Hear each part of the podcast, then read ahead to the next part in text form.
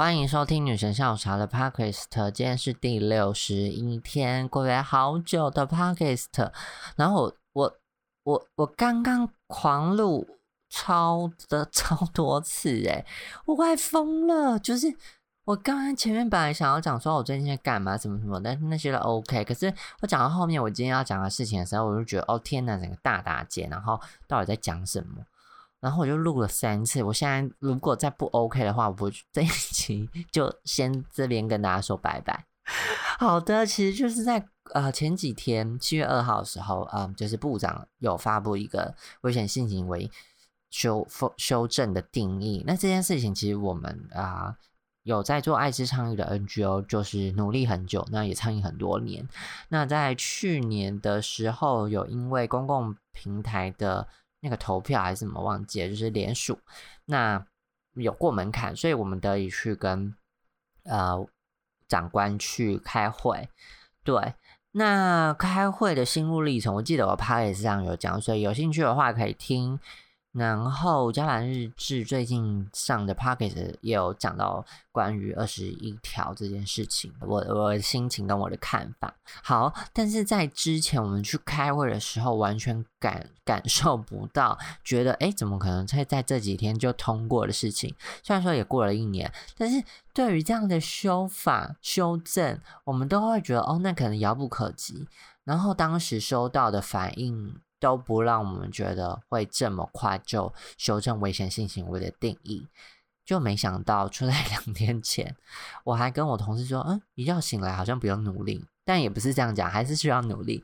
可是觉得说，天哪，我们之前在在在吵说危险性行为定义不能这样什么的，那感染者就是会被当做未遂犯啊什么的，那我们又会被轻暴力勒索什么的，像不公平，然后。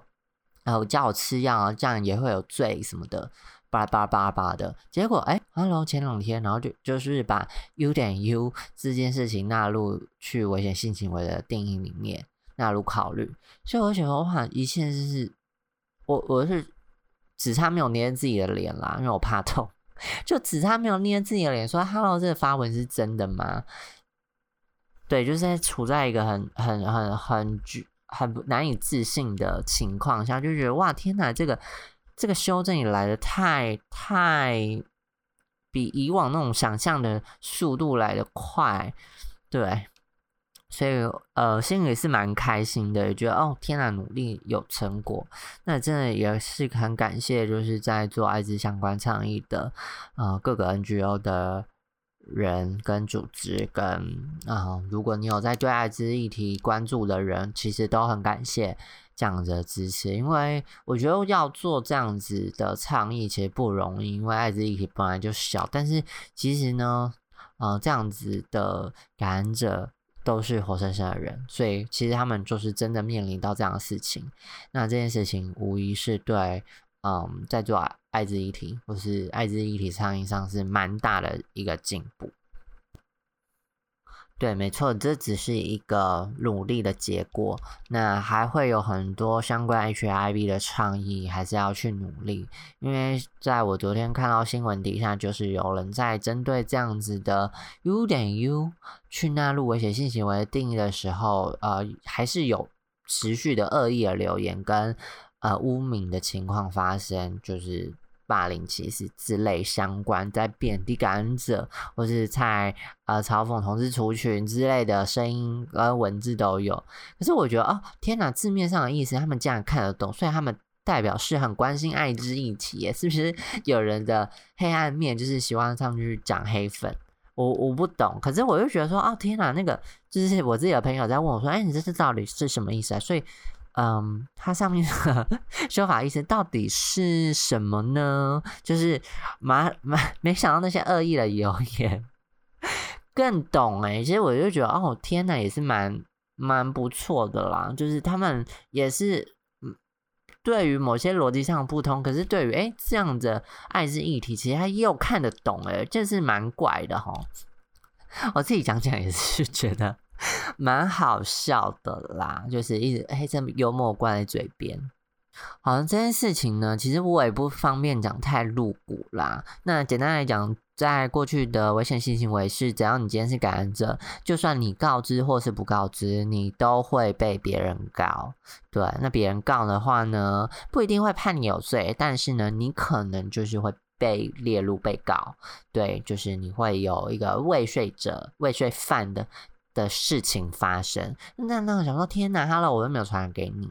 我还要这样子去进入法律程序啊，进入就是很麻烦的事情。所以当时我们就是针对危险性行为定义，就说那如果你没办法废除呃全部的话呢，那你是不是可以更改危险性行为的定义？这样子呃就不会有在进入医疗体系或是呃感染者是 U 点 U 的状态的时候就。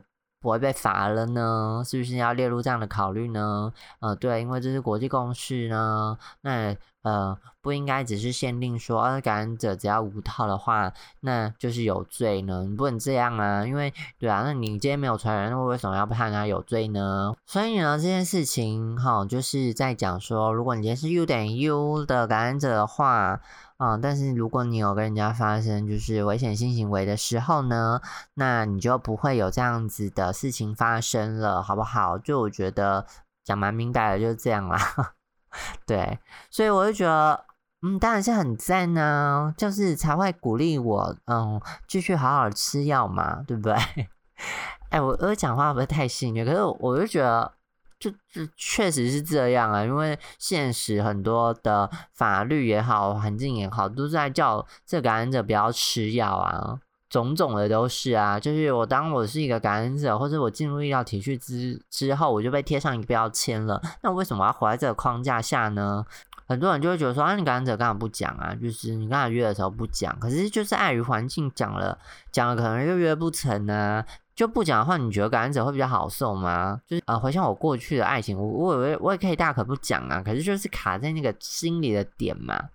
所以我觉得大多数的感染者还是会有保持这样心理的状态，就觉得天啊，这件事情就是不讲，嗯，好像心里就是过不去，就是所以你要怪说感染者不讲，然后什么什么去传染，可是就是当感染者进入到医疗体系，他可以优点 U 不会传给你的话，那你干嘛 care 感染者告不告知呢？所以到底你是对疾病的恐惧呢，还是不相信科学呢？我就觉得有点奇怪啦。那为什么偏偏遇到艾滋这件事情，好像大家在科学上的逻辑或者医学上的逻辑就开始转弯了呢？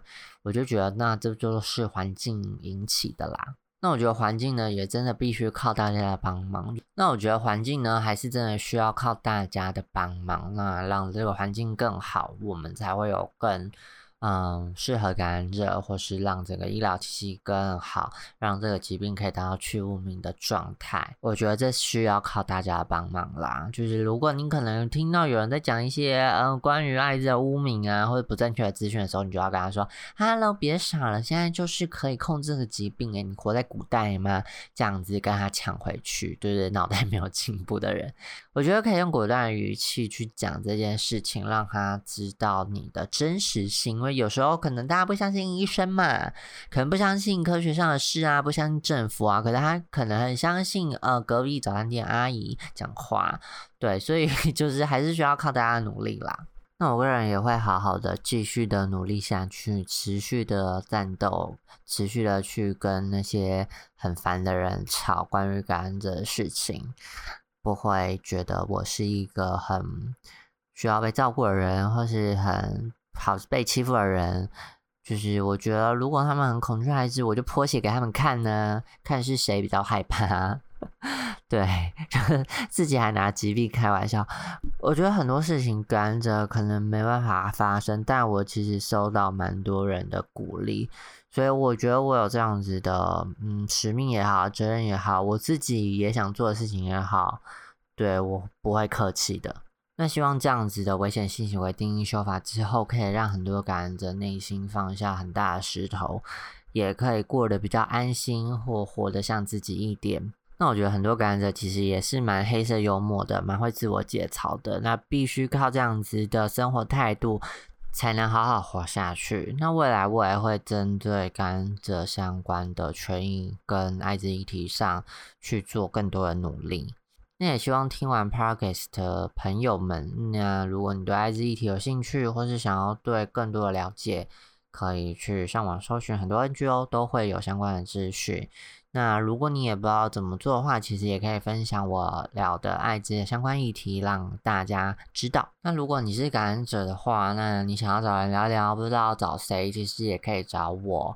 那我可能不一定会马上回，但是可以在我的脸书 IG 上找到我都 OK。那以上就是今天的女神下午茶 Podcast，希望大家会喜欢。那我觉得自己在停更这段时间呢，其实我有更深的了解自己，所以。有碰到相关事情，会再找时间在 Podcast 上跟大家说说话。那今天就这样啦，拜拜。